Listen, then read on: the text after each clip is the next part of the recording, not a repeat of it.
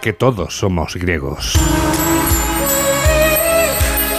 Porque la cuna de nuestra civilización sigue viviendo en nosotros 2500 años después del esplendor de Grecia. Lo vamos a confirmar escuchando a José Luis Navarro, que hoy nos habla de una de las palabras favoritas de mi padre.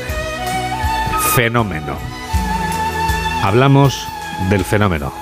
José Luis, buenos días. Buenos días, Juan Diego. Buenos y frescos días. Porque esta semana ha llegado con fuerza el invierno y con él los fenómenos meteorológicos asociados. Hablaremos en otro momento del término meteorológico y de meteorología y me centraré hoy en la palabra fenómeno, netamente griega.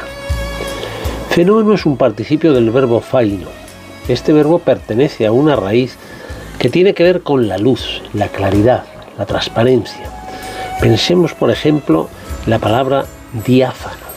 Faino es hacerse visible, notable, manifiesto, algo destacado, deslumbrante que de algún modo llama la atención. Así cuando decimos que tal o cual deportista es un fenómeno, queremos decir que no pasa desapercibido, que llama la atención. Aplicado a la meteorología, la nieve, el granizo, el trueno, el relámpago son fainómena, fenómenos que no se ven todos los días, pero que se manifiestan, se notan, se perciben generalmente por la vista.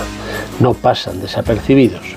Así, nuestro invierno incipiente ha venido una vez más por la ruta de los antiguos griegos. En sentido estricto, podríamos decir que el invierno ha comenzado fenomenal. Fenomenal, José Luis. Qué interesante es todo cuanto nos cuenta el profesor Navarro. No es de extrañar que tengamos la legión de oyentes que tenemos en Grecia.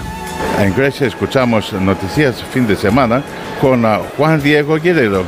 Ακούμε στην Ελλάδα κάθε Σαββατοκύριακο τα νέα με τον Juan Diego Guerrero.